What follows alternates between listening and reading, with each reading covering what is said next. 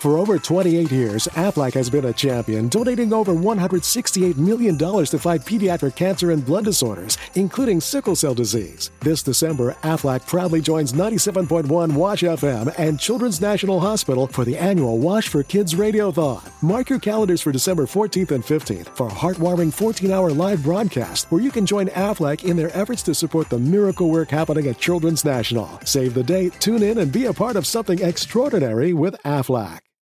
We all know a guy who only occasionally shaves for big occasions, and it's because that occasional shave really hurts. It's the time of year for big occasions, and yet there he is, suffering with that cheap drugstore razor. Let's help him out. Henson Shaving's line of razors, built with aerospace precision, deliver a smooth shave your dad, brother, and even son can enjoy, eventually. With replacement blades just 10 cents each, you'll buy it once and they'll use it for life. How's that for the perfect gift? Celebrate with 100 free blades on your first purchase, and no subscription headaches. HensonShaving.com slash holiday. ¿Qué onda, bandita? ¿Cómo andan? Yo soy Enrique Piquines de Vicio Games. Estamos aquí de vuelta en Whooping Grass Records con el buen Vergatron Prime. ¿Qué tranza, pandilla? ¿Cómo andan? Y estamos en el episodio número 13 de La Voz del Vicio. Ahora sí que yo pensé que íbamos como en el 10, 11 y resulta que ya es el 13. No, no, no Sí puedo está creer que hemos este llegado pedo, tan ¿eh? lejos. Pero pues bueno, ya estamos aquí. em, vamos a estar contestando algunas preguntas y vamos a estar hablando de algunos temas de interés de la última semana. Así que, ¿quieres empezar con la primera pregunta? Claro que sí. Y la primera pregunta es de Jeff, Jeff Woods y dice, ¿cómo manejar la frustración de, me- de mejor manera al perder un duelo? Yo creo que, pues a lo mejor no la, la pregunta no es como de... A muchos, yo vi que ahí ya les dieron me, me enoja o cosas así. yo. Pero yo creo que más... ah, Tú le diste me enoja. Ah, ya. Este... Yo creo que no debe frustrarte. Yo creo que... Más bien, antes de frustrarte, eh, pues debes aceptar la derrota.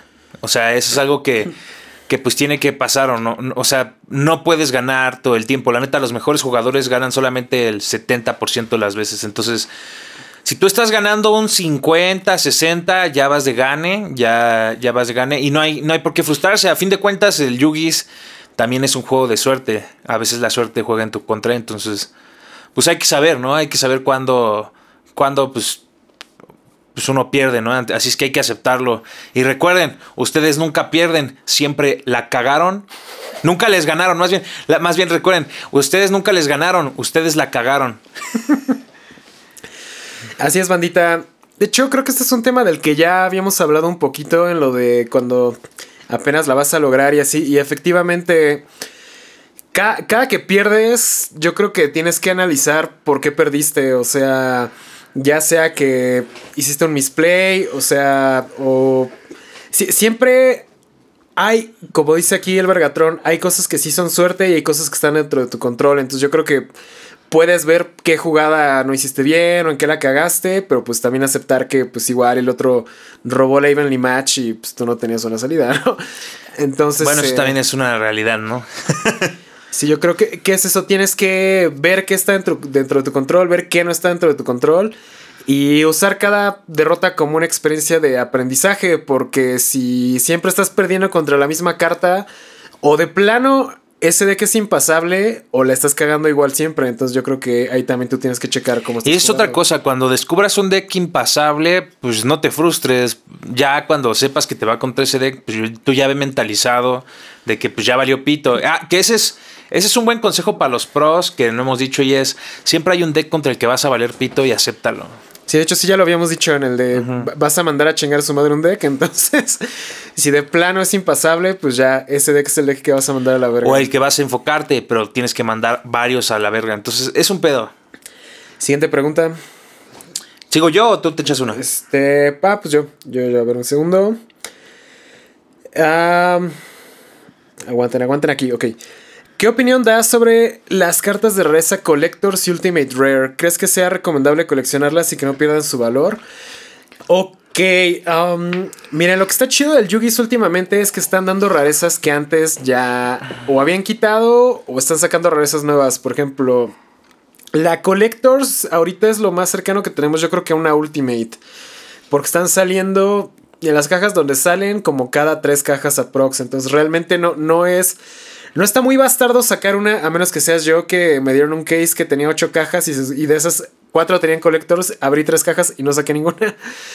Entonces, em, yo creo que este tipo de cartas especiales por parte de Konami están chidas para precisamente que cuando compras muchas cajas tengas forma de ir recuperando pues tu inversión.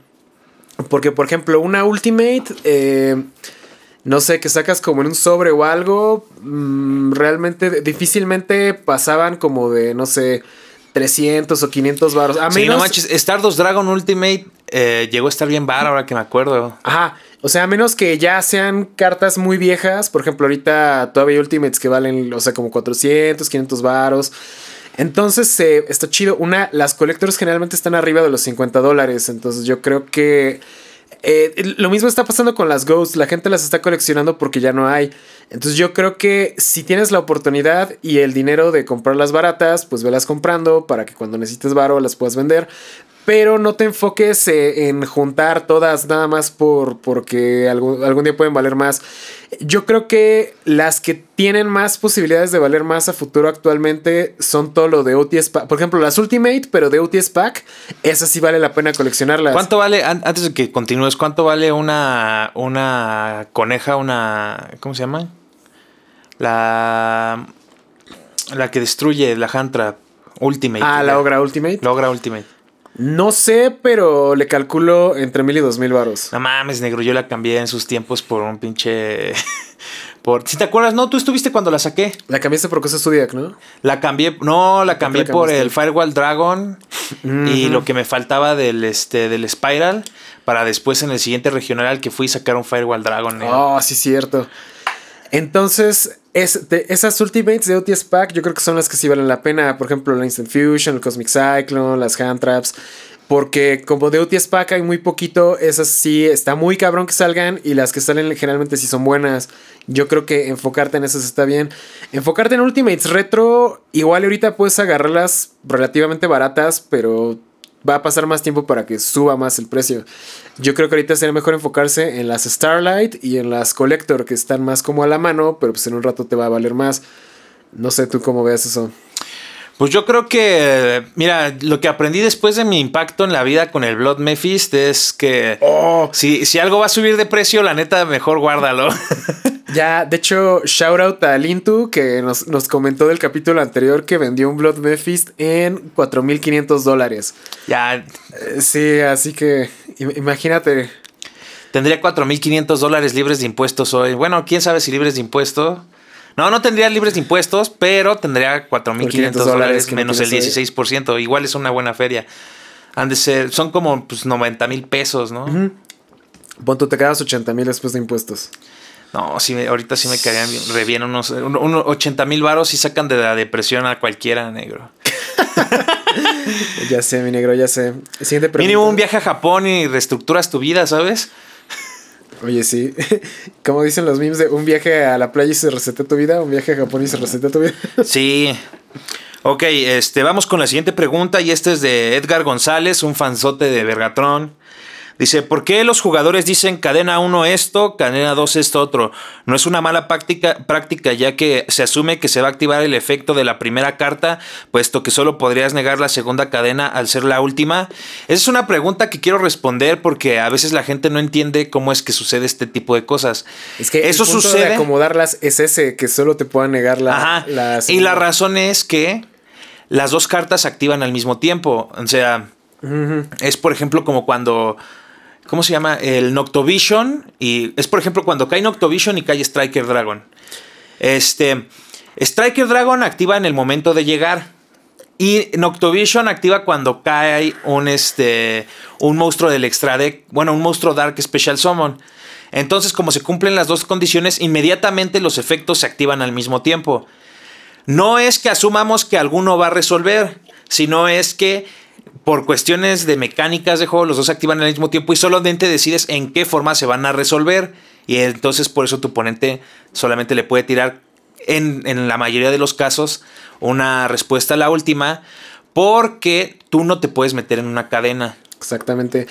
De hecho, sí tiene un término de juego. Eso se llama SEGOC, que es Simultaneous Effects Go On Chain. Significa efectos que activan al mismo tiempo forman una cadena. Entonces el Segok es ese. De hecho, el Segok sí tiene una jerarquía. Eh, los efectos que siempre van a ser cada cadena 1 son los mandatorios, o sea, los que son de cuando pasa algo, haz esto a huevo, esos siempre son cadena 1. Después ya son este efectos mandatorios del oponente. Ah, o sea, son efectos mandatorios tuyos, efectos mandatorios del oponente. Luego, si no son mandatorios y son opcionales, ya activan los opcionales tuyos y luego opcionales del oponente. En este tipo de casos, por ejemplo, como son efectos opcionales los dos, pero son tuyos y tú eres el que está iniciando la cadena, entonces tú haces cadena 1, cadena 2 y luego tu oponente tiene la opción de activar un efecto rápido opcional, que en ese caso sería una respuesta. Entonces, eh, pues de, hecho, a esto le llaman el chain block. Y es precisamente para, para saltarte ciertas interacciones que no podrías eh, saltarte de otra manera. Em, entiendo que puede ser un poco confuso, pero una vez y que. frustrante, porque también Ah, es frustrante. Es frustrante. Pero una vez que lees las reglas del Segog, ya queda muchísimo más claro. Que debería ser como en el. ¿Cómo se llama esta cosa? El- lo ideal sería que las cadenas se resolvieran como en Runterra, ¿sabes? La, activan las dos cosas y si tú vas a negar algo, puedes elegir directamente. Ah, la que, vas a responder. la que- ¿no? A la Ah. que vas a responder. Yo creo que eso sería una buena, un buen cambio al estilo de juego, porque la neta, es- eso del Segok es lo más cercano que hay a la prioridad. Y recuerden que en un capítulo hablamos que la prioridad pues, era una cosa bien pasada de pistola. Entonces, pues yo creo que si, si realmente Konami. Yo, es más, yo creo que en, en el Master Rule 5, en el que, bueno, en el que siga, yo creo que sí es una posibilidad de que realmente pues manden a la pistola lo del Segog y que ya cada quien responda a las cosas. que porque eso haría, ajá, porque eso haría que el juego fuera más justo para todos. Porque ya podría, ya habría decks como el Dragon Link, que no serían tan imparables nada más porque cada que hacen una jugada se van cubriendo con, con pura basura O el Shadow, por ejemplo, que hace lo mismo. que hace lo mismo. Entonces, ahí ya sería algo más justo. Yo creo que sería una buena, pues una buena propuesta. Sí, de hecho, eso del Runterra así funciona. O sea, si vas a negar algo, como que encadenas directamente a lo que vas a negar. Y siempre es uno y uno. O sea, no puedes activar dos cosas al mismo Sí se, tiempo. activa, sí se llegan a activar dos cosas al mismo tiempo, pero al momento que tú activas algo, te da la opción de seleccionar cuál es al que les vas a responder. Eso está bien rico, negros. a ver, siguiente pregunta. Te toca. Me toca a mí, ¿no? Sí. Ok. Esta pregunta es de Adán GB. ¿El juego está en un estancamiento conciso debido a la falta de apoyo por parte de un anime o solo está atravesando un bache menor? Ok. Yo siento que estas son dos preguntas. Siento que más que una pregunta es un comentario. Pero bueno. Eh, una cosa es el anime y otra cosa es el, el estancamiento del juego. Yo no siento que el juego esté tan estancado ahorita como estaba el año pasado cuando empezó la pandemia. Porque el año pasado que empezó la pandemia, sí tuvimos un formato casi eterno cuando salió el Edlich, porque como no había eventos y no había No, nada. por Dios. O sea, na- nadie sabía qué pedo, nadie sabía qué iba a pasar con el juego y los remote duels no eran una cosa. O sea, sí existían, pero nadie los tomaba en serio. Pero incluso ahorita el formato también es un poco eterno, ¿no? Bueno, yo ya siento que el formato es eterno. Apenas llevamos desde marzo y falta un mes para la banda. Pero, pero seguimos jugando, o sea, pero seguimos jugando los mismos. Ah, bueno, sí. Cuatro decks de hace casi ya un año y medio, yo creo. Eldritch, Bueno, Dragon Eldritch, Link. sí. Dragon Link apenas revivió, pero. Pero antes no estaba Dragon Link, pero por ejemplo teníamos el, ¿cómo se llama? El Triaxis. Ajá. Que prácticamente hacía lo mismo, pero nada más era con, che- o sea, Cherubini Turbo. O sea, llevamos jugando con los mismos, pon tú que 5 o 6 decks, Sí, ya casi un año. más de un año. Slayers apenas va por un año. Bueno, pero sí, sí entiendo tu punto. Y si, y si contamos al pinche, ¿cómo se llama este pinche deck? El de las fusiones, el Invoked. el Invoked. Ah, sí, sí, Pues ese, ya- ese revivió de la nada, efectivamente. Ya llevamos más tiempo jugándolo. No, siempre. Lo que pasa con Invoke es Siempre que ha sie- estado, ¿no? siempre estado. Ajá, Pero nada veces- más que. veces rifa más. El formato se ha configurado de tal manera que hace que pues, sea ahorita el deck más pasado de pistola. Bueno, el deck más injusto contra el cual jugar. Entonces, eh, bueno, e- esa es una cosa, el estancamiento del juego. Te digo, yo no creo que esté tan estancado como estaba el año pasado, aunque sí entiendo que puede haber un poco de hartazgo de enfrentar siempre a los mismos decks. Em, pero yo creo que eso es independiente del anime, que es la pregunta original. Yo honestamente no veo el anime de Yu-Gi-Oh desde hace un buen. De hecho, lo último que vi fue Arc 5. No, este, ¿cómo se llama esto? Brains. El de, y vi nada más la mitad. Y cuando salió Soul Burner dije fuck this y ya no lo volví a ver porque Realmente el problema que tengo con el anime de Yu-Gi-Oh es que es malo. O sea, es literalmente vamos a salvar el mundo con cartitas y siempre es lo mismo. O sea, ey, ey, ey, no te metas con 5DS. 5DS es, 5DS es bueno, pero porque ahí tiene una historia aparte de las Shady, cartitas. ajá. Sí, sí, sí. O sea, realmente la historia de 5DS es que viven en un mundo de arriba y abajo literalmente y pues los de abajo quieren escapar para... O sea, es, es una lucha de clases Y lo más al mismo cagado, tiempo hay ajá, y lo cartitas. más cagado de, de 5DS, yo creo que es que realmente es el único que está parte de toda la, de toda la serie. O sea, es como.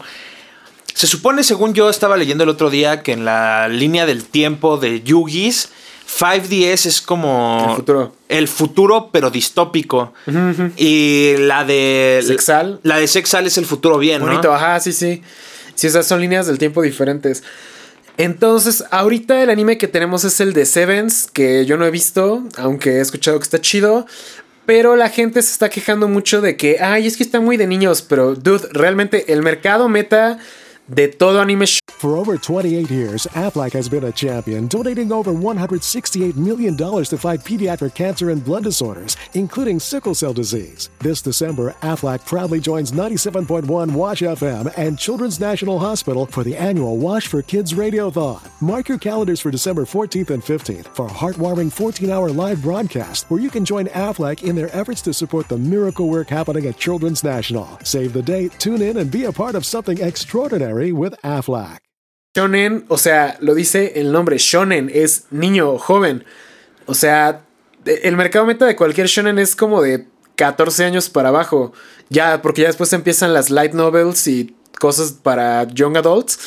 Pero pues realmente no es que el anime se haya infantilizado, sino que están haciendo lo mismo que hizo Cartoon Network, que ahora van a mandar a la verga todas las caricaturas woke y se van a enfocar en cosas de niños. Entonces yo creo que, que el anime se enfoque en los niños está bien, porque ya no hay niños que estén jugando. Somos puros güeyes de 18 a 35 años, que son la estadística de la gente que ve mi canal.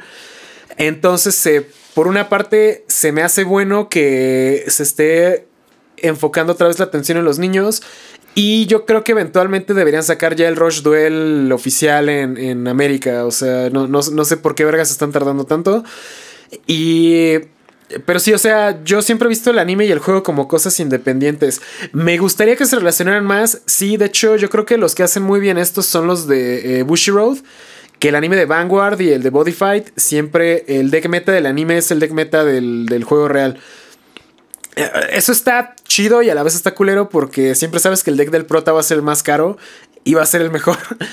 Pero pues como que sí, sí le dan como que este sentimiento de, de- continuidad, ¿no? Y aparte siempre el deck del villano está chido. O sea, por ejemplo en el Body Fight, que los decks eran el, el Thunder Empire y el Chaos, que eran el del prota y el del malo. Los dos decks estaban en poderes similares y aparte había como dos o tres decks girando alrededor que tenían relativamente buen match. Entonces yo creo que a Yugi lo que le falta es eso, eh, relacionar más el anime con el juego, pero yo no creo que se necesite un anime para que el juego triunfe y que el juego triunfe pues realmente no debe tener ningún impacto en el anime. Pues ahí ya tienes a Magic, ¿no? Que no tiene una serie como tal. Sí tuvo una en algún tiempo, Ajá. pero pues Tiene- realmente tiene valió como pa' pistola. películas, ¿no? Ajá. Lo que yo vi de Magic es que decían que 2020 iba a ser el año de Magic porque iba a salir la serie de Netflix dirigida por los hermanos Rousseau de Magic en Netflix. Entonces todo el mundo está, "Ah, no mames, los güeyes de Avengers van a hacer una serie de Magic en Netflix y ya es 2021 y... Y nomás no pa- pa- pasó. Pa puro, pa' puro pito. Entonces, eh, yo creo que Konami podría hacer eso alguna vez, como contratar a algún equipo. El problema de Konami es que quieren como demasiado control sobre todo y no le darían libertad creativa a los directores y eso haría un mal producto. Entonces yo creo que si va a estar feo, pues mejor que no lo hagan. A ver, siguiente pregunta. Ok, esta pregunta es de Oscar Mesa. ¿Qué tan relevante sería que Konami sacara cartas en la misma expansión, pero con diferentes rarezas? Ejemplo, Triple Tactics Talent Secret para los finos y que en la misma expansión saliera la misma Triple Tactics, pero en Super. Mira, la neta, eso sería súper increíble porque prácticamente es lo que pasa en OCG. Todas las cartas secretas tienen su versión Super. Entonces, tú puedes, tú todo mundo, o sea, allá el, allá el Yugi se está democratizado. Todo mundo puede acceder a él. Pero pues como nosotros somos el viejo este, o sea, realmente yo creo que el problema es que Latinoamérica no está considerado como tal como, el, como un mercado para, para, Konami. Y realmente su mercado meta en América pues es Canadá y Estados Unidos. Entonces, como saben que son la cuna del consumismo realmente, pues, pues obviamente van a tratar de clavarles todo pues, de las formas más asquerosas posibles. De, y de paso, pues nos, nos cargan a nosotros, ¿no? Pero yo creo que estaría muy chido que la neta hicieran eso. Y yo creo que de igual manera, pues no afectaría tanto el meta. Porque de igual manera quienes están ganando y quienes topean, pues ya traen en esos cartones y realmente no son tan, tan indispensables para, para ganar. A menos que tu deck se llame Combo Triple Tactics, como el... ¿Cómo se llamaba este deck de los Prank con Triple Tactics o cosas así? Subterro Dragón, que es literalmente 20 mil pesos y vas a subterráneo. Ajá, entonces es, eh, yo creo que hay opciones para jugar, pero sí creo que a lo mejor motivaría que se jugaran decks más locos con todos los... Ah, con, todos los staple. Con todos los staple, ¿no? O sea, yo, yo si tuviera todos los staple, andaría jugando decks pendejos así de, ah, voy a jugar este, esta mamada nada más porque se me antoja, ¿no? Claro. De hecho, como lo mencionas, eso es algo que hacen en otros juegos, lo hacen en el Flesh and Blood. Este, tienen lo mismo de que como existe la versión cara, existe la versión barata. De hecho, em, me gusta la, dinámica que tiene Flesh and Blood porque tienen todas las cartas tienen una rareza, o sea, común, no común, rara, este, creo que le llaman la super o algo así, y luego ya siguen las Majestic y las legendarias. Las Majestic y las legendarias son cartones que sí solo existen en su rareza inicial y son las más caras, pero la mayoría de las Majestic y legendarias, más que estar muy rotas, son de colección, o sea, son como algún arte muy mamón, o sea, son cosas que realmente no afectan tanto el flujo del juego. Y la única carta que yo creo que sí afecta un chingo el juego es el Heart of Fiendal, pero de esa mierda solo existen creo que mil. Y los que lo tienen no lo juegan, porque pues mejor lo mandas a, a gradear en PSA. Y de todos modos, aunque lo juegues, no es auto win. Porque pues nada más te da como que un maná extra una vez, porque se los puede jugar una vez por duelo. Entonces, si tienes el carto Fiendal, pues mejor vas y lo ideas y pues ya no lo juegas. Eh, lo que tiene el Flesh and Blood también es que, aparte de las comunes y, en estas rarezas, todas las cartas comunes tienen una versión foil que vale un poquito más. Y todas las comunes tienen una versión en Cold Foil. El Cold Foil es como el Ultimate de Yugis. Entonces puedes tener tus Refraction Bolters comunes de 50 centavos de dólar o puedes tener tus Refraction Bolters Ultimate de 400 dólares porque como todas las comunes tienen versión Cold Foil, entonces si, se imprimen, no sé, 16 mil cajas y son 100 comunes, entonces existen como súper poquitas de la Cold Foil de la común, entonces eso hace que valgan más. Entonces eh, me gusta que este juego tiene como formas de que el cartón valga un chingo y al mismo tiempo mantener los cartones de juego jugables, accesibles. Entonces yo creo que otros juegos deberían aprender de este sistema. Que si es para jugar, es para jugar y es barato. Y si es para coleccionar, ahí sí te tragas tu Heart of Fiendal de mil dólares y no hay otro. Pero pues realmente no tiene un impacto en el juego porque se va para coleccionistas. Yo creo que sí estaría cool que Konami haga eso. Pero pues es Konami negro, recuerda. ya sé, ya sé. A ver, siguiente pregunta. Me toca a mí. Seguimos hablando de otros juegos. ¿Qué opinan del arte del cartón respecto otros que siguen un estilo similar de dibujo, como es el caso de Van Ah, otros juegos, es que no, no puso otros juegos. Que sigue la idea de anime de la ilustración. ¿Por ¿Y por qué Magic se ve más humanizado? Porque el estilo de Magic, desde que empezó el juego, ha sido como ilustraciones más como realistas, ¿no? De hecho. Magic, si te fijas, son ilustraciones que verías en libros de fantasía. O sea, así como en los libros como de Conan el Bárbaro y esas madres, que tenían así como que las portadas realistas pero dibujadas. Yo creo que Magic desde el principio se fue por ese estilo y hasta cierto punto lo han mantenido, obviamente con algunas variantes aquí y acá. Pero ese es el sello, ¿no? De Magic, como que más, más serio, más greedy, más como realista. Pero serio entre comillas, ¿no? Porque bueno, o sea, sus, dibujos son más serios. Sus dibujos... My Little Pony Godzilla, o sea. son, son, son como más serios, pero yo siento que hasta eso los de Magic saben que su producto, la, la mera verdad hay que admitirlo, el producto de Magic es muy bueno. Saben que su producto es tan bueno que se dan las libertades artísticas de pues hacer versiones de My Little Pony de sus cartas o versiones de Godzilla de sus cartas. Cosa que Yugis debería hacer, pero no lo hace porque recuerden la filosofía japonesa que hasta Nintendo sigue. Nosotros somos la riata y todos los demás nos la pelan. Es correcto. Entonces, eh, pues yo creo que Magic ya tiene como su estilo y, y pues ya, por ejemplo, mencionas a Vanguard. De hecho, Vanguard y Body Fight también tienen el estilo como de anime, pero incluso dentro de estilos de anime hay diferentes. Por ejemplo, el Body Fight tenía dragones de anime, tenía así un chingo de, de cosas como monstruos. Y los decks de waifus sí eran súper waifus, ¿no? Entonces como... Yo creo que Vanguard se va más por las waifus y por lo humanoide. Como la de la sirena, cuando, Ajá, cuando yo jugué se, se acostumbraba a jugar sirenas o no sé qué onda. Ah, esas, esas madres salieron en el cero hace un año y sí, o sea, todo el mundo se fue por esas madres. Yo creo que cada juego debe tener su propia identidad. El Yugi, si te fijas, sí tiene una identidad propia porque casi todo es como caricaturesco anime, pero no tanto. Y igual, todos son como dragones, o sea...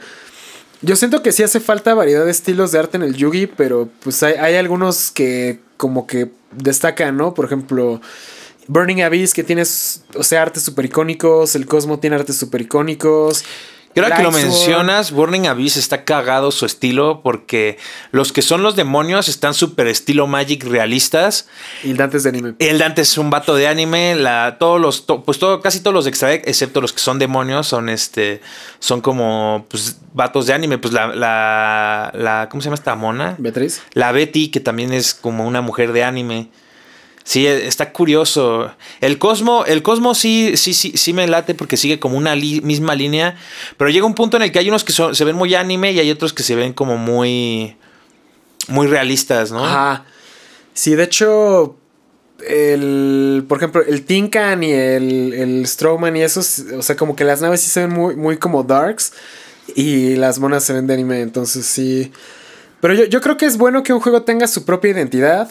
Les digo, yo siento que el Yugi sí la tiene, aunque no, no es tan evidente a veces, pero pues, o piensas en el Yugi y luego lo piensas Mago Oscuro, Blue Eyes, este, Light Necros, o sea, sí tiene ciertos arquetipos que han trascendido que los ves y esa mierda es de Yugi. Ah, ah, oh, ah, también hay cartones de Yugi que los ves y piensas que son de otros juegos. De hecho, cuando salió el Zodiac, todo el mundo dijo, no mames, ¿qué clase de Vanguard es este? Ah, sí, el viejo Zodiac. Ajá, entonces, eh, pues a veces como que sí le quieren copiar a otros juegos, pero pues entre, entre todos los juegos se copian, así que realmente yo creo que pues, ca- cada, cada empresa va viendo qué les funciona y trabajando sobre eso, ¿no? A ver, este, siguiente pregunta. ¿Cómo cambiaría el metajuego si extendieran a 20 el extra deck? Mira, la razón por la cual. Yo, yo he llegado a la conclusión de que la razón por la cual metieron tantos este, formas de summon eh, es para que, mi- para, para que el mismo extra deck sea limitante. Imagínate que tuvieras un Dragon Link con extra deck de 20 cartones, pues te Oh, podría no. hacer todo y nada a la vez. O sea, podrías llevar monos. O sea, esto pasó en un principio, yo recuerdo, porque yo estuve cuando en- en- llegaron los sincros, antes de que el extra deck fuera de 15. Tenías un extra deck infinito, ¿no? Ajá. Sí, sí, sí. O sea, esto pasó en, en algún momento que la gente traía hasta 30 de extra deck y traía Stardust Dragon solamente por si lo llegaba a sacar, este Goyo por si lo llegaba a necesitar. O sea, llevabas todos y cada uno de los cartas funcionales en el extra deck solamente por si acaso. Entonces imagínate, por ejemplo, un Dragon Link con 20 espacios de extra deck. Te puede llevar Borrel Sword, te puede llevar Apolusa, te puede llevar todos los negadores posibles que podría sacar. En vez de enfocarse en solo una cosa. Es que, como dices, yo creo que muchos decks eh, tienen. Están limitados precisamente por el tamaño del extra deck. Por ejemplo, el Zodiac. ¿Cuántos monos Zodiac llevas? ¿8? ¿10? Entonces nada más tienes como que espacio para el Zeus y otras cosas. El Burning es lo mismo, o sea, entre que llevas el triple Dante, llevas los monitos de los Phantom Knight, llevas la Beatriz y eso. El Juanga. Ajá, o sea, ti- tienes como ocho espacios de extra deck que no puedes mover y nada más te quedan siete.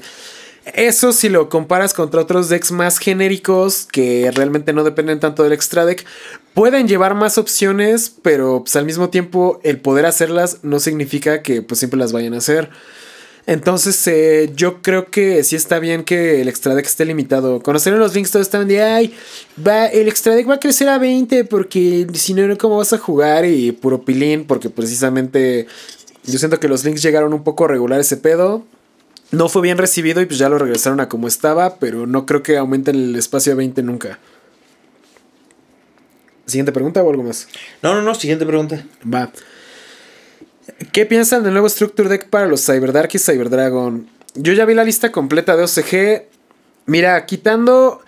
Yo sé que todo el mundo quiere que nos enfoquemos en la Impermanence y en el Lightning Storm, pero asumiendo que no existen. A mí se me hace un deck que sí está bueno. ¿Por qué? Porque tiene todo lo necesario para jugar Cyber Dragon y lo único que le falta es el Infinity y el Nova, pero pues esos ya hay chingos de reimpresiones. Tiene reimpresiones todos los Cyber Dragon, reimprimieron el Naxter, que es un cartón que ahorita está como, según yo, está arriba de 10 dólares. creo que no viene Galaxy Soldier, eh, a ese sí le faltaría, pero pues bueno, digamos que se quieren enfocar más en los Cyber Dragon. Trae la Cyberload Fusion, que es un cartón que como solo existía de Legendary Duelist y ahorita también tiene nada más una reimpresión, pues a veces se puede inflar. Y el Cyber Dragon es un deck que a mí la neta no se me hacía tan bueno hasta que salió el Orcus Cyber Dragon y ya todo, todo se hizo un cagadero. Yo siento que es un deck que es relevante cada que el formato lo permite. Entonces, eh, este deck lo que tiene de interesante es que puedes hacerlo Cyberdark o puedes hacerlo Cyberdragon, aunque la neta el Cyberdark se me hace una estrategia que siempre vale para puro pito, a menos que sea Duel Links. Pero el Cyberdragon yo siento que es un deck... Es un deck que está bueno, pero al mismo tiempo es súper frágil. O sea, es literalmente un Glass Cannon. Para los que nos habían preguntado qué era un Glass Cannon, Cyberdragon es un Glass Cannon. Pero pues sí puedes abrir como con negaciones con el Infinity, ponerte una, ¿cómo es esta mierda? Cybernetic Overflow. O sea, tienes muchas formas de abrir o de romper campos. Entonces yo creo que para jugadores novatos va a estar bueno. Ahora que si trae la Lightning Storm y la Impermanence, pues ya está más que chido. Pero siento que todo el mundo se está yendo por el hype nada más de, de esos dos cartones. Pero For over 28 years, Aflac has been a champion, donating over $168 million to fight pediatric cancer and blood disorders, including sickle cell disease. This December, Aflac proudly joins 97.1 Wash FM and Children's National Hospital for the annual Wash for Kids Radiothon. Mark your calendars for December 14th and 15th for a heartwarming 14 hour live broadcast where you can join Aflac in their efforts to support the miracle work happening at Children's National. Save the date, tune in, and be a part of something extraordinary with Aflac.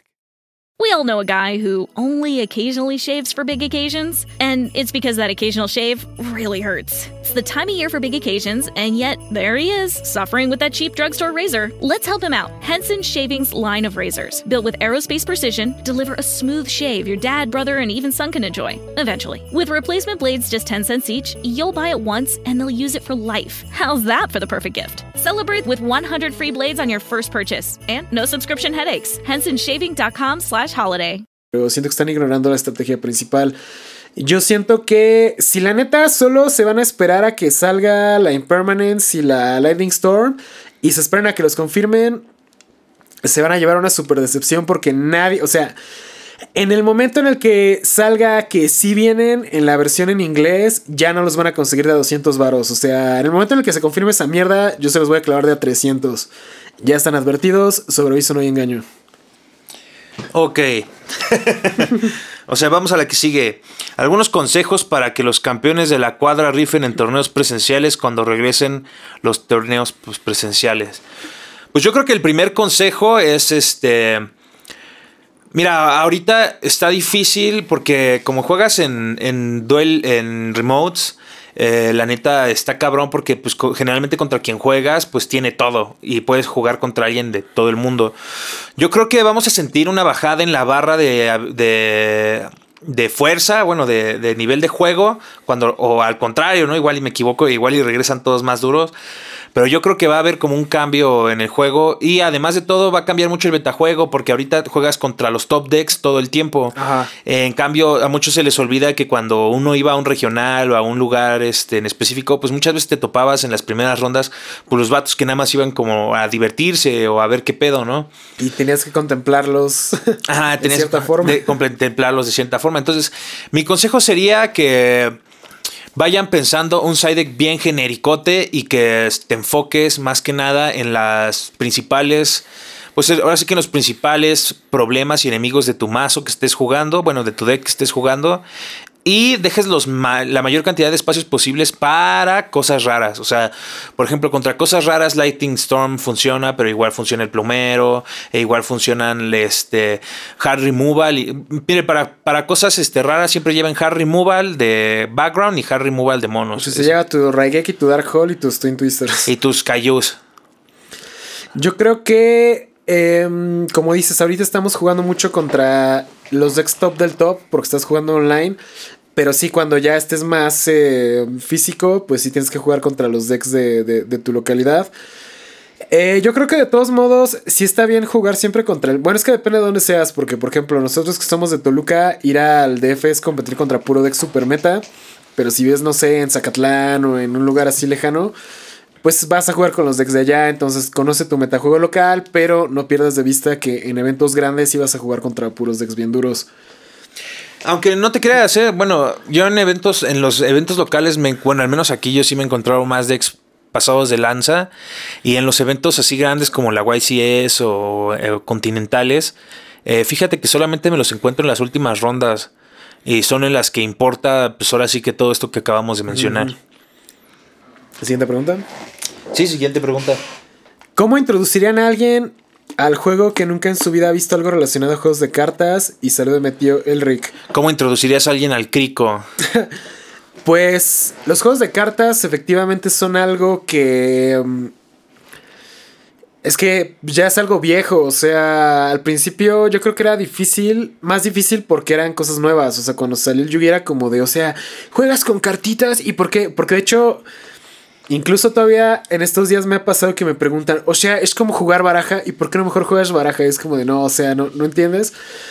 Pero bueno, digamos que ahora que más gente conoce los juegos de cartas, aunque ya no sean tan populares como lo fueron hace tal vez 5 años, digamos que pues la gente ya conoce el Pokémon, ya conoce el Magic, o sea, cuando la gente te pregunta, ¿todavía existe Yugi? Es como de no mames que todavía existe, o sea, ya como que ya tiene cierta presencia y reconocimiento. Entonces es más fácil que como ya es algo probado, pues la gente lo vea como más normal porque ya existe. O sea, muchos de los que estamos jugando ahorita, pues ya tenemos casi 30, ya hay güeyes que tienen como 40 años, que cuando empezaron pues tenían menos de 20. Oye, sí, no manches. El lema ha de tener como ya cerca de los 50 ahora que me pongo a pensar, pero ya no juega, ¿no? Ya nada más No, colecciona. pero pues vende y colecciona. Entonces, este, pues ya digamos que como ya, ya es la segunda o tercera generación de jugadores, pues ya es algo que está probado. Entonces, eh, pues de- lo que tienen los juegos de cartas es una desventaja contra los videojuegos porque es algo físico. Tienes que comprar, tienes que coleccionar, tienes que cambiar con gente, tienes que ir a competir. Entonces, eh, yo creo que sí es un hobby caro, es un hobby para pudientes, porque pues mucha gente dice, ay, pues ¿para qué juego Yu-Gi-Oh? Si puedo jugar Free Fire, no te lo voy a negar, tienes toda la razón, es más accesible. Pero pues, si te interesa, tienes el tiempo, tienes el dinero y tienes las ganas y ves que hay gente que se interesa, pues yo creo que eh, comparte tu conocimiento con ellos, porque el problema es que muchas veces la gente, cuando ven jugadores nuevos, no dicen, ah, mira, más gente para la comunidad, más amigos, más gente para viajar, dicen, ah, huevo, Dinero. un saco de dinero con patas, ¿no? Entonces, lo, lo- lo sangras, le- li- los estafas y esos güeyes van a decir, no mames, los que juegan ese, ese juego son unos culeros, son una mierda. Entonces no, no quiero regresar, pero yo creo que tenemos que invertir en la gente a largo plazo para que pues esos güeyes que te compran una vez te compren 10 veces y cuando necesitas transporte pues tal vez ellos puedan viajar contigo. Entonces yo creo que es cuestión de pues ir creciendo la comunidad y, y que pues, la gente también vaya viendo que pues, está chido. De hecho yo creo que la, la mejor exposición que pudo tener el Yugi fue el YCS 200. Que acuérdate que está saliendo en las noticias y la gente... Ah, mames, sí, ¿te no, viste?". no, no, pinches locos. Así dijeron, no manches, más de dos mil jugadores se juntaron para jugar un juego O de sea, cartas. Esa, esa fue publicidad súper positiva. Y yo siento que Konami y Debir no supieron aprovechar el hype. O sea, con esa publicidad que hasta salió en medios nacionales, podrían haber hecho como, no sé, Demo Days o programas. Pudieron aprovecharse. O sea, pero se mira, haber agarrado el hype, pero no es que hicieron. costaba dinero, negro. Es correcto. Entonces yo, yo creo que. Hasta, ah, pero además creo que hasta fue Televisa, ¿no? Yo me acuerdo que te entrevistaron a ti o alguien lo A mí entrevistó. no me entrevistaron, creo que entrevistaron a alguien, eh, jugadores, pero sí hicieron reportajes en periódicos, en TV Azteca, en Televisa. O, o sea, hasta había gente que tenía años sin hablarme de, no mames, que se juntaron dos mil personas de Yugi. Más de 2000. chi- Qué, qué chingón. Me hubiera gustado ir, o sea... ¿sabes? Tres vueltas le daban. ¿Te, te acuerdas que para poder entrar y a preregistrarte? Sí, sí, sí, le daba tres te- vueltas Tenías que darle tres vueltas a pinche a todo, a todo reforma. Y este, a todo Expo Reforma hicieron una cuadra larga. Pero además de todo, me acuerdo que el primer día, yo me acuerdo que el primer día, no mames, negro. El primer día de la YCS terminamos de jugar la última ronda a las no, 3 de la mañana. No fue. Fue como las. Bueno, sí, entre una y tres. Entre yo, una y tres. dos. Y todavía estaban los tacos de abajo. Ya practicamos esta anécdota en algún capítulo anterior. Sí, no manches, es- e- ese, día fue, peor que ir a trabajar, ¿sabes? O sea, yo a mí me tocó en la penúltima ronda que ya eran las 12 de la noche, un güey me dijo, no mames, al chile ya me voy, ya estoy harto de este puto juego, güey. Y, todavía un vato al lado de mí en la última ronda, un vato dijo, al chile, ¿qué deck traes? No, pues traigo el, ah, pues el Dark Watch el Dark Warrior de Handloop. Dice, no, pues traigo Dark Warrior Handloop. Al chile ya estoy hasta la madre de esta chingadera y se paró igual, se fue, negro. Sí, est- estuvo locote. Lo que más me acuerdo es que todo el mundo estaba de no, no mames. No creo que nos hagan llegar a las 9 de la mañana a jugar y de pronto, jugadores, nos vemos mañana a las 9 de la mañana y todos, no, no. Sí, no mames, fue una mamada porque yo me acuerdo que me regresé hasta acá a Toluca y llegamos aquí como a las 4 de la mañana y a las 5, a las 9 de la mañana, álzate de nuevo, no, a las 8, álzate de nuevo y lánzate hasta allá. No, así fue. Que yo creo que eso también hizo que perdiera los estribos en, eh, en la primera, en la segunda ronda del segundo día y que la neta jugara de la verga. Konami, todo es tu culpa. Exacto, pero pues bueno, regresando a la pregunta original, es eso. Desarrolla la comunidad y por favor Konami y Devir aprovechen la publicidad positiva que es muy rara en esta comunidad y cuando la tienen no no no no pues, no, hace hacen nada. Por ejemplo, ah, también aprovechense de los hypes, la neta. Si ustedes quisieran realmente vender cosas, eh, pues aceptarían meter este, Lighting Storm y la pinche, ¿cómo se llama esta otra? La... Impermanence. Y la Impermanence. Porque eso no les va a mermar sus ventas de las latas. La neta, somos putos adictos al crack, güey. Exactamente. Y pues creo que ya con eso son todas las preguntas, ¿no? Sí, yo creo que sí, ya. Sí, estuvo cool, estuvo cool. Y pues ahora sí, tenemos unos cuantos temas más que tratar el día de hoy antes de que se acabe esto. ¿Cuánto tiempo llevamos? 40 minutos, negro. Oh, la verga, estuvo, estuvo largo. Tenemos unos 20 minutitos. Pues mira, hoy yo traigo un tema que de hecho estaba platicando con ustedes hace rato. Que surgió una cuestión entre canales. Em, un canal está haciendo un torneo de YouTubers que pues, lo hacen cada año, lo hicieron el año pasado, yo participé, tuve malas experiencias, valió verga todo, ya se saben toda esa historia, ¿no? Y luego otro canal pone que va a hacer un torneo de YouTubers y también me escribió a mí, le dije, mira, yo ya no juego torneos de canales por esas mamadas. Y en un chat de canales de Yugi en el que estoy, todo mundo se ardió de que por qué esta persona está haciendo un torneo cuando ya hay un torneo de YouTubers, porque entonces, ¿de ¿quién es el torneo oficial y quién se está colgando? A lo que yo digo es así como de, güey, pues, o sea, los torneos no son de nadie, ¿no? Siento que...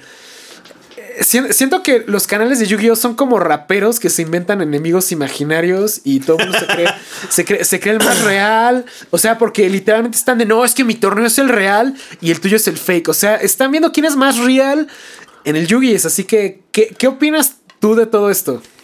Ah, yo opino que déjense de mamadas. Aquí nadie inventó nada. O sea, aquí todos le vienen copiando el contenido a los gringos, digan lo que digan. O sea, esa es la mera verdad. Así es que nadie se puede sentir el que inventó el. Es como los, los pendejos del Jeep Jab. Que dicen, no, yo inventé el hip hop. Eh, Tupac es mi. Tupac es mi, mi, este, mi vida pasada y cosas así. Obviamente no, homie. Obviamente no. O sea. Aquí, desgraciadamente, vivimos, y, o afortunadamente, vivimos en un mundo en el que todo es un remix y todo lo que hacemos viene influenciado de algo más y no nada surge de la nada. Así es que dejen de sentirse los reals y solamente dedíquense a hacer buen contenido y van a ver que se la van a llevar chido, van a ver que van a, pues, en vez de enfocarse en decir, no mames, es que mi, mi contenido es más real y fue el primero y por eso debes verlo. O sea, ve en patético te escuchas eh, diciendo eso. O sea, eh, re- ve tu actitud, qué patética es que ya que no, tu contenido es como mediocre, entonces tengo que decir, ah, bueno, es que mi contenido fue primero, aunque es más mediocre. Pues obviamente no. Es como si nosotros nos envergáramos de que alguien más empezara un podcast. Es como de. Que sí me envergarían. Es como, dude, o sea, nosotros no inventamos los podcasts. Los podcasts tampoco los inventó Roberto Martínez o Gary Vee o Seth Rogen o... O sea, ¿sabes? Los podcasts que están ahorita no son los primeros que empezaron. Entonces, eh, como tú tener una idea que alguien más ya hizo y luego emputarte de que alguien más está haciendo la misma idea que tú, aunque ni siquiera es una idea original tuya, pues es como de dude, o sea, what's wrong with you? Entonces, eh, yo creo que acabas de tomar tocar un punto muy bueno, el de enfocarte en hacer buen contenido en vez de estarte enfocando en qué están haciendo los demás. Que yo siento que eso pasa mucho, pues aquí en el Yugis. En todos lados, en todos lados, ¿eh? no solo en el Yugis. Bueno, o sea, yo he visto en el Yugis, tú lo has visto en el, en el Jeep Jab. Pero siempre es así como de que, pues no sé, alguien empieza a hacer algo y todos, ay, es que ese güey me copió. O sea, realmente los deck profiles los hacen los japoneses, los, los chinos, los gringos, los colombianos, los mexicanos. Entonces, enojarte de que tú tienes un canal de replays de Yu-Gi-Oh! Pro con música de anime y que sale otro canal que hace replays de Yu-Gi-Oh! con música de anime. Es como de no mames, o sea, no O con metal, con metal también. ¿Ya, ¿Ya hay canales con metal? Bueno, con rock de anime. Ah, sí, rock de anime, ajá. Sí, o sea, por ejemplo, es como, pues no, no es algo netamente tuyo, simplemente tú tomaste una idea y te funcionó y si alguien más la vio también, pues también tiene derecho a hacerla. Lo que tú tienes que ver es cómo te vas a distinguir con esos elementos. Por ejemplo, puede haber más podcasts, pero pues no todos los podcasts nos tienen a nosotros dos. Entonces, si sale un podcast, tienes que ver cómo destacar de los que ya existen. O sea, ¿Cómo tu podcast no va a ser de Shadow Games? ¿O cómo no va a ser La Voz del Vicio? ¿O cómo no va a ser los videos del Masked Hero Week que son de 40 minutos, que son básicamente un podcast? Entonces, más que la idea, tú tienes que ver la ejecución, cómo te va a distinguir de los demás.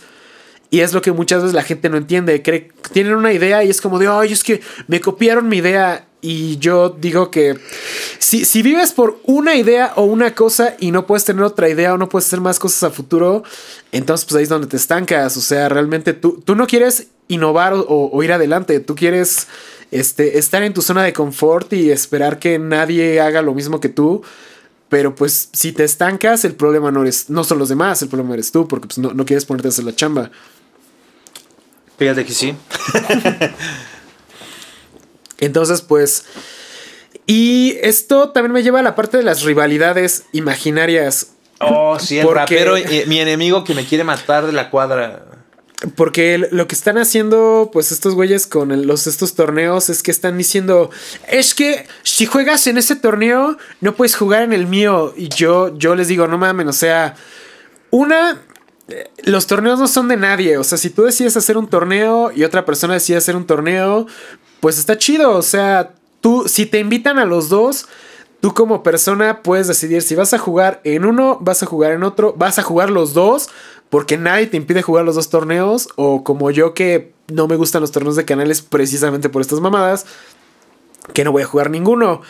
Entonces eh, yo siento que no es una competencia o ver qué torneo jala más, o sea...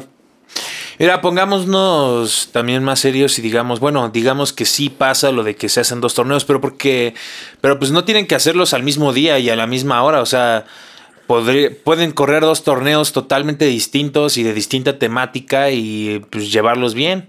Claro, es que de hecho, de hecho es eso, o sea, es en las mismas fechas generales, pero no es como que sea mismo día, a la misma hora. Entonces, ¿cuál es el problema? Pues, ¿Cuál es el pedo? Ajá, exacto.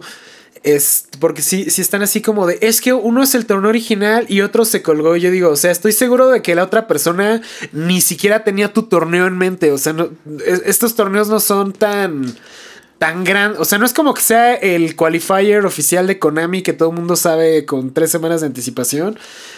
Entonces yo, yo lo veo de esa manera y o sea, no, no es un torneo contra otro, simplemente pues, son dos torneos simultáneos. Y algo que yo les dije hace rato también en el chat es que es como si una tienda de un lugar se emputara de que otra tienda hace torneos de sábado, ¿sabes? O sea, es como si Monster se enverga de que Morlo haga torneos de remote el sábado. O sea, es como de Monster, enfócate en la comunidad del DF, Morlo, enfócate en la comunidad de León. Y si sale, no sé, este Duel Zone que están en el norte y la mayoría de sus jugadores son del norte o gente como yo que no tenemos tienda OTC, pues nos clavamos allá. Entonces, este, pues realmente siento que hay suficientes jugadores para correr torneos de remote duel de 16 personas o de 8. Entonces, pues que un, un evento que esté en otro lado no te está quitando jugadores si también hay jugadores para ti. Entonces ahora sí que yo creo que aquí sí el sol sale para todos. Y si tienes que quitarle clientes a alguien para que te compren a ti, entonces el problema eres tú. ¿Por qué no vas y creas clientes nuevos? O sea, si estás en, no sé, aquí en Toluca, por ejemplo, pues ¿por qué verga vas a ir a quitarle clientes a una tienda de Guadalajara, no? Mejor pues ve la gente de aquí que quiere jugar y crea comunidad aquí. Es, es lo mismo que veo con los canales. O sea, si tienes tu torneo de youtubers y están tus homies y eso, y otra persona está invitando a sus homies, y alguien quiere jugar los dos, pues déjalo. Si alguien no quiere jugar ninguno, pues también está en su derecho. Y si gracias a ese otro torneo tú ves canales que no conocías, pues invítalos al tuyo y tal vez también quieren jalar, ¿no? O sea, yo creo que querer ser el real y el querer ser el, el, que solo yo soy el bueno y los demás me la pelan y eso, pues a la larga, el, el que sale el que queda mal y el que no progresa es el que toma esa actitud. ¿O tú cómo lo ves, negro? Pues yo creo que, pues, es pues, totalmente cierto. Es como si Vergatron quisiera tener los clientes del. Bueno, como si Vergatron quisiera la audiencia del Masker Hero Vic. Pues no se puede. O sea, ni, es el mismo tipo de contenido, ni es la misma audiencia. O sea. Y, como dices, exacto, es como si yo me enojara. Como si yo les dijera a mis seguidores, no pueden ver los videos del Masked Hero Vic porque ese güey me caga. No es como de, pues, o sea, ves mi video y no es como que tenga más contenido simultáneo. O sea, no es como que vas a ver el mío o el de él. Pues ver el mío, luego ves el de él, luego ves el mío, luego te pasas al del Cohen, te pasas con el Jorgito, te pasas con el Derpy. O sea, mientras un contenido no sustituya al otro, pues yo creo que todos pueden coexistir, ¿no? No sé por qué la gente a huevo quiere ser el único, el grande, el vergas, el único que ven. Porque finalmente necesitas de otros creadores para, pues, también, o sea, ya sea colaborar o que te, te, recomienden con algún patrocinador o que en algún momento, como los de Zacatlán, que oye, me gusta tu canal, tenemos un canal, ven aquí, promueve nuestro canal y pues te jalamos. O sea, siempre de donde menos lo esperes, vas, van a surgir oportunidades. Y si tú te pones en un plan de pues dividir y mandar a todos a la verga, pues obviamente te van a llegar menos oportunidades porque nadie va a querer trabajar contigo. Yo creo que, pues, piénsenlo, homies. Ya tratamos un chingo este tema de, lo de salir de la zona de confort la semana pasada. Entonces, pues yo, yo creo que, que, quiero dejarles esa, esa, esa reflexión slash enseñanza del día de hoy. Pelearse por ser el más real y medir pitos no te, vaya, no te va a llevar a ningún lado. Todos tienen pito. Pero bueno, yo creo que ya le vamos cortando, ¿no? Pues apenas llevamos 50. Ah, apenas llevamos 50. Verga, pensé que había sido más largo el tema. Este, pero pues sí, sí, no, no se meten enemigos imaginarios, raza. Y pues ya. No sé, no sé. colaboren con todos hasta donde puedan. Y pues les pueden llegar cosas chidas. Pues también algo que me habían preguntado y me preguntó una persona ya tiene rato y era cómo había empezado Vergatron a jugar y este es una historia bien curiosa porque así como ven a Vergatron en esos tiempos eh, iba en la secundaria, en segundo de secundaria y yo iba a unos talleres de teatro en el centro de Toluca. Antes existía un local, para los que son de Toluca que saben que se conocía como el de Hidalgo. Era un local muy padre en donde se reunían a jugar Magic y tenía mucho producto de muchos juegos de mesa. Eventualmente quebró porque surgió lo de las, la Plaza de la Tecnología, porque antes la Plaza de la Tecnología no tenía la sección Friki Plaza, pero sí tenía la zona de juegos. A mí me tocó un local que sí estaba en Hidalgo antes de la Alameda. ándale. Tenía una vitrina y era todo blanco, ¿no? Sí, ándale, se Era ese, no mames. Con un chingo de mesas. Negro, yo empecé a jugar ahí, no mames. antes de eso, yo empecé a jugar ahí cuando era morro.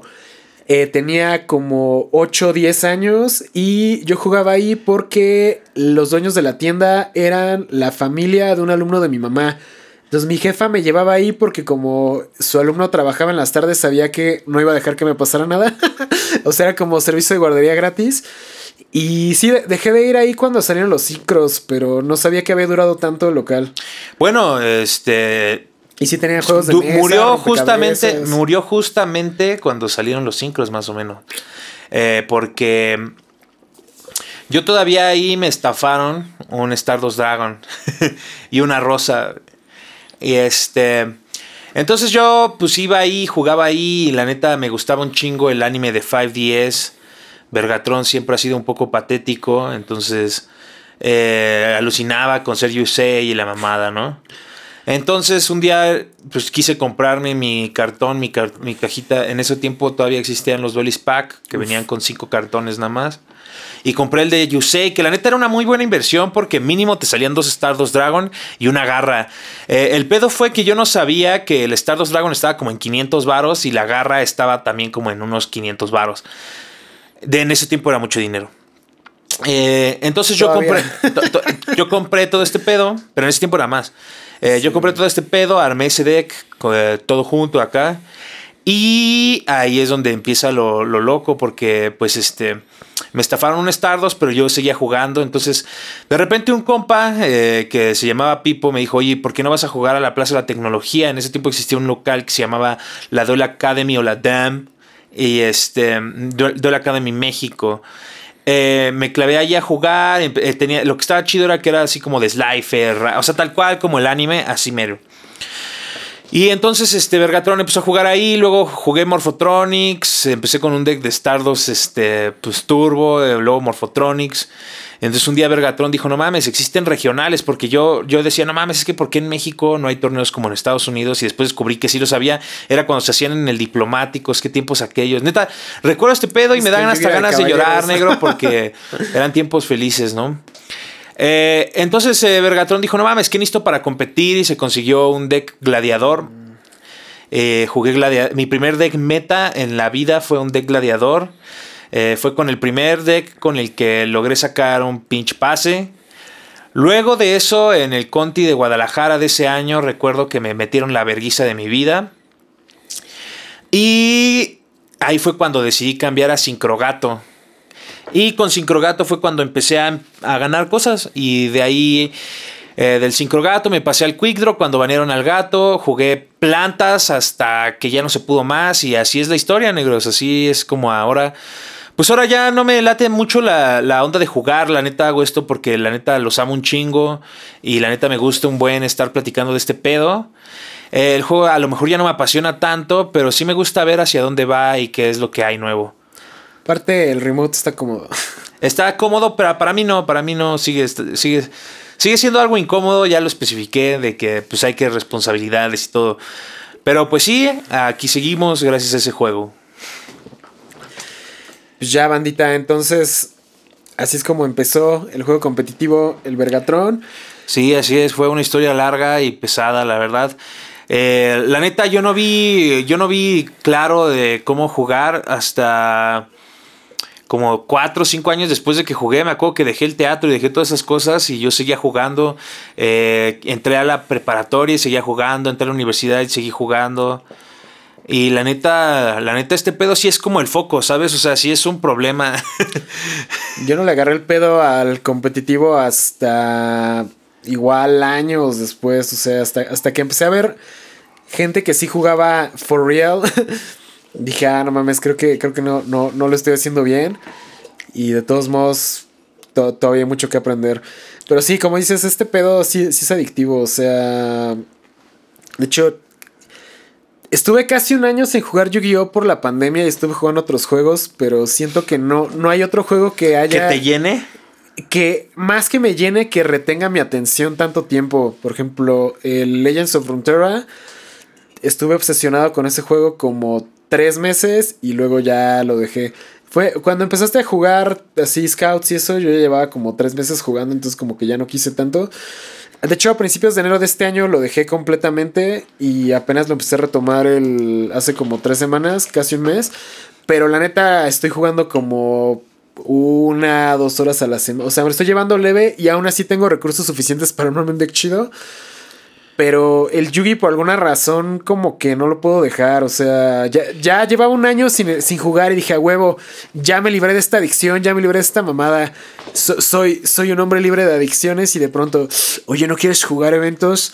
Y ya se fue el pito todo, entonces. Más o menos esa fue mi historia. Yo dejé el cigarro, pero no pude dejar el Yugi. Pero fíjate que ahora con Runeterra me pasa más o menos lo mismo. De repente cuando estoy solo me gusta jugar Runeterra. Ajá, pero como que juegas un ratito, ¿no? O sea, como que un... Pues mira, de, de momento he logrado conseguir éxito con un... Algún día tenemos que hacer shows de... Bueno, tenemos que hablar de Runeterra también. Hay que empezarnos también a meter ese pedo. Sí, sí, sí. Este... Eh, eh, últimamente he estado jugando, pues en, en, el Twisted Fate se fue al carajo. Eh, pero fíjate que me armé un Twisted Fate Cancer que literalmente nada más es volar todo lo que le pongan encima para después bajar un pinche. ¿Cómo se llama este güey? El, el, que te parte la vida a la mitad. Este, el Edros. El Edros. Y con triple Edros, entonces ya nada más es como. La neta, nada más es como baitear todo lo que tu oponente pueda baitear y ya nada más le empieza a clavar Ledros tras Ledros. Y la neta, al principio estaba pendejo, pero como ahorita el meta es este deck de la mona que invoca navajas, ¿cómo se llama? Ay, sí, la, el, el, duelo a muerte con cuchillos, sí. El duelo a muerte con cuchillos y todas las cartas que estoy jugando son pokes de 1-1. O sea, bueno, son por ejemplo, baja a Twisted Fate y vuela y te le hace uno a todos y lo juego con barriles. Este, pues en realidad le estoy limpiando el campo constantemente. Aparte de que lo juego con los tres este, Spirit Grasp, los que te pagas 5 y también le hacen uno a todo y te recuperan dos de vida. Entonces lo, lo, lo, lo, curioso es que me salió buena la jugada, ¿no? Entonces ahorita ahí voy escalando. Por si algún día quiere jugar contra mí, soy Beast 99 en, en, en Legends of Frontera y en LOL. Acá en Twitch también estamos haciendo, yo creo que como una vez a la semana, noche, tarde de lore, porque... Las noches ya ven que son para jugar con mi hermana, pero en la tarde es como que la, la, la, hora, la hora solitaria. Entonces ahí jugamos Doom, jugamos Lore y otros jueguitos que no podemos jugar siempre. Pero sí, cáiganle, la neta, el, el Runterra está chido ahí por si se quieren unir. Ya se la saben. Aparte, Riot sí paga efectivo. Riot, patrocínanos, hablamos de ti también si quieres. Estaría cagado que sí. ¿Qué onda? Vimos que nos mencionaste en un podcast, ¿no quieres participar? Porque así pasa, ¿eh? O sea, la, la, invitación al gran torneo de leyendas me llegó de la nada, nada más porque he jugado Duel Links, así que. La neta, otra, otras compañías. Vergatron sí juega lore. Vergatron sí juega lore, ¿eh? Ahí hay, hay, Riot, aquí está Vergatron. A mí sí me interesa lore. Va, que va. Pero pues bueno, algo más que quieras agregar para el día de hoy, negro. Que ahora sí llevamos la horita. Pues. Cuídense mucho. Aún estamos vivos. Eso es lo importante. Y nos vemos la próxima. Sale bandita, les recordamos que si se quieren anunciar en La Voz del Vicio, ya vamos a sacar los paquetes de publicidad. Uh, todavía no tenemos bien costos y beneficios y eso, pero pues ya estamos trabajando en eso. Próximamente van a estar viendo algo. Recuerden que estamos en Whooping Grass Records en Metepec, aquí en el tercer mundo. A ver si ya se anima a venir el Derpy al tercer mundo a grabar próximamente. Por favor. Y pues ya saben, si quieren grabar sus rolas de lo que sea, cualquier género musical, son bienvenidos aquí. Van a ser atendidos personalmente por el Vergatron. Ya me han llegado varios, varios mensajes ahí de gente que Uf. se interesa, pero luego les queda muy lejos y la neta sí, no pueden. Está, está lejos. Pero pues también igual pueden, pueden, venir a grabar y echar unas yugis con toda confianza. Pues que bandita, ahora sí, nos vemos. estamos viendo. Se cuidan. Bye bye bye. Adiós. For over 28 years, Aflac has been a champion, donating over $168 million to fight pediatric cancer and blood disorders, including sickle cell disease. This December, Aflac proudly joins 97.1 Wash FM and Children's National Hospital for the annual Wash for Kids Radiothon. Mark your calendars for December 14th and 15th for a heartwarming 14 hour live broadcast where you can join Aflac in their efforts to support the miracle work happening at Children's National. Save the date, tune in, and be a part of something extraordinary with Aflac. We all know a guy who only occasionally shaves for big occasions, and it's because that occasional shave really hurts. It's the time of year for big occasions, and yet there he is, suffering with that cheap drugstore razor. Let's help him out. Henson Shaving's line of razors, built with aerospace precision, deliver a smooth shave your dad, brother, and even son can enjoy, eventually. With replacement blades just 10 cents each, you'll buy it once and they'll use it for life. How's that for the perfect gift? Celebrate with 100 free blades on your first purchase and no subscription headaches. HensonShaving.com slash holiday.